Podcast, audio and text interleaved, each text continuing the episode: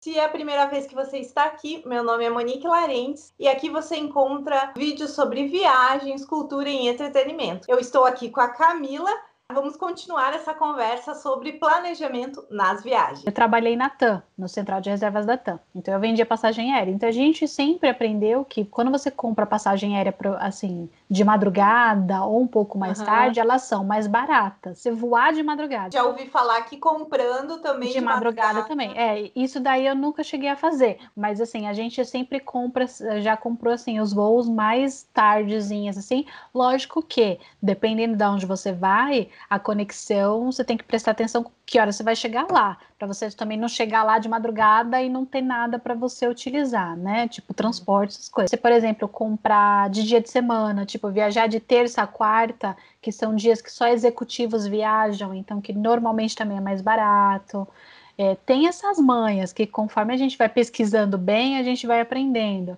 Ah, às vezes você comprando vários trechos, tipo, várias conexões, acaba saindo mais barato também. Eu particularmente não gosto, eu prefiro de uma conexão só, porque, tipo, se for para a Europa principalmente, de São Paulo para a Europa, só o primeiro trecho é 10 horas. Então aí eu vou levar 10 horas de um trecho, depois mais, ai, não, pelo amor de Deus, chega. Uma coisa que vale a pena, você comprar ida e volta junto, porque normalmente sai mais barato. Ah, mas eu quero fazer vários trechos. Tenta fazer esses vários trechos. Dependendo de qual vai ser o seu trecho, você comprar. Tipo, ah, eu vou para Paris. Então eu vou, sei lá, Brasil, Paris, Paris, Londres, Londres, Alemanha, Alemanha, Portugal. Aí eu faço Portugal, Paris, para de Paris voltar. Se no, na, no seu roteiro faz sentido você fazer Portugal, Paris e depois voltar para o Brasil, ótimo, porque aí talvez você consiga uma passagem mais barata para voltar.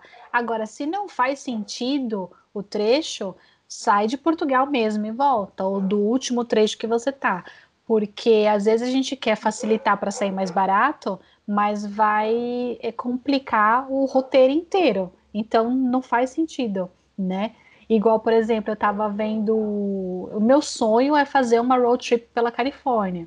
Então eu estava vendo o trecho e a menina me mostrou assim: é, eu saí de Los Angeles, subi, subi, subi, e aí eu ir para Las Vegas e depois eu voltar de, acho que para Los Angeles de novo, para depois voltar para o Brasil. Eu falei, não faz sentido. Eu vou, mas depois eu volto e depois eu volto para o Brasil. É mais fácil eu fazer o trecho e lá da onde eu ficar, eu ir para o Brasil mesmo. Vai sair um ah. pouquinho mais caro? Talvez até saia. Mas não faz sentido eu dar toda essa vai e volta, vai e volta só para eu poder pagar mais barato. Vai gastar mais tempo lá, eu vou gastar mais dinheiro com gasolina lá, porque eu vou estar tá fazendo uma viagem de carro. Não é que planejamento, no, uh, a gente tem que pensar que o gasto não é só gasto de dinheiro, tem o gasto de tempo, que também é muito importante, porque tempo é a coisa mais valiosa que tu tem na viagem, só vai ter aquele período. Então, também economizar com dinheiro para tu perder um monte de tempo não adianta. A gente sabe que ele é, pelo menos a gente que faz planejamento, a gente sabe que ele é um negócio que não é as mil maravilhas, né? dá trabalho, cansa. Eu lembro que, nossa, tinha épocas que ah, eu não aguento mais pesquisar qual é o lugar mais barato, quando tu pesquisa preços ou onde comprar e tal, uma hora cansa, mas ao mesmo tempo traz aquela satisfação porque parece que tu já tá na viagem, assim, tu já tá pesquisando Sim. os pontos, tu já tá fazendo aquilo ali, então tu já tá imerso na viagem ainda antes de viajar, principalmente quando tu vai pesquisar que nem visitar um museu, já pesquisa sobre o museu, as obras que tu vai ter lá, e daí vai do planejamento dentro do museu, também tem isso, principalmente vai pensar o Museu do Louvre, só o Museu do Louvre.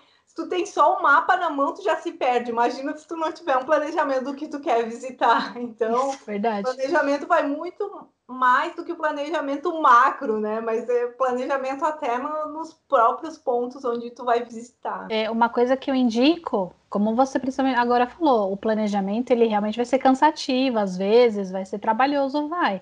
Mas é aquilo, é a satisfação da viagem que você vai ter depois. Então, fazer um checklist, ai, checklist, o que, que eu posso levar na mala de mão, o que, que eu preciso. Você tem que fazer esse checklist tanto quando você começa a planejar, tanto quando você estiver arrumando a mala. Checklist de remédio, checklist do que vai ser levado na mala, de roupa, né? Quais as roupas? Porque não adianta eu levar meu guarda-roupa inteiro, gente. Não. Até porque você tem peso. Você tem até normalmente 32 quilos para levar, 24 quilos para. Não, que é, e passa rapidinho. Sim, então assim, você tem que tomar cuidado com isso. Então, até porque se você for comprar coisas, e você vai com uma mala só, você não vai, ah, eu vou levar 30 quilos, porque depois você não consegue trazer nada. Tem lá os, faça o seu checklist, ou quais são os pontos que eu quero viajar, vai dar tempo de, de visitar todos, o que, que é pago, fazendo realmente um checklist. Eu gosto bastante de ver vídeos no YouTube de gente que viajou. Por exemplo, ah, eu vou para Barcelona, então eu vou lá e vejo todos os vídeos possíveis que eu puder ver a respeito de Barcelona, os prós e contras, até de gente que falando coisas de ruim que aconteceram para a gente ter uma ideia, né? Tem também que, dessas não coisas. Adianta, tem que pesquisar sobre isso também. Então, assim, vamos falar, ah, é cansativo, mas eu acho que a parte mais talvez excitante, assim, mais ah. do que você tá lá, é você se preparar, você já fica super ansioso. Então, acho que quando é seu sonho mesmo, é, é por isso que eu falo, você tem que analisar e ver, eu quero viajar por quê? É realmente um sonho? É aquela coisa, nossa, é um amor da minha vida eu viajar? Porque às vezes não faz sentido para você. E só nessa parte do planejamento, para você, você já desistiu.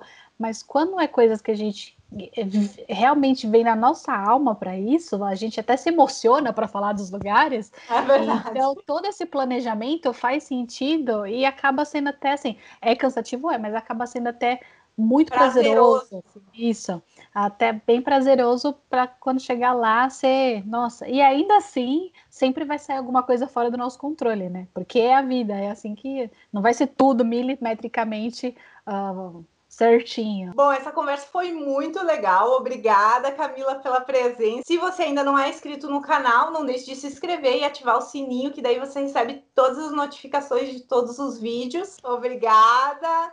E tchau, pessoal. Tchau, tchau. É...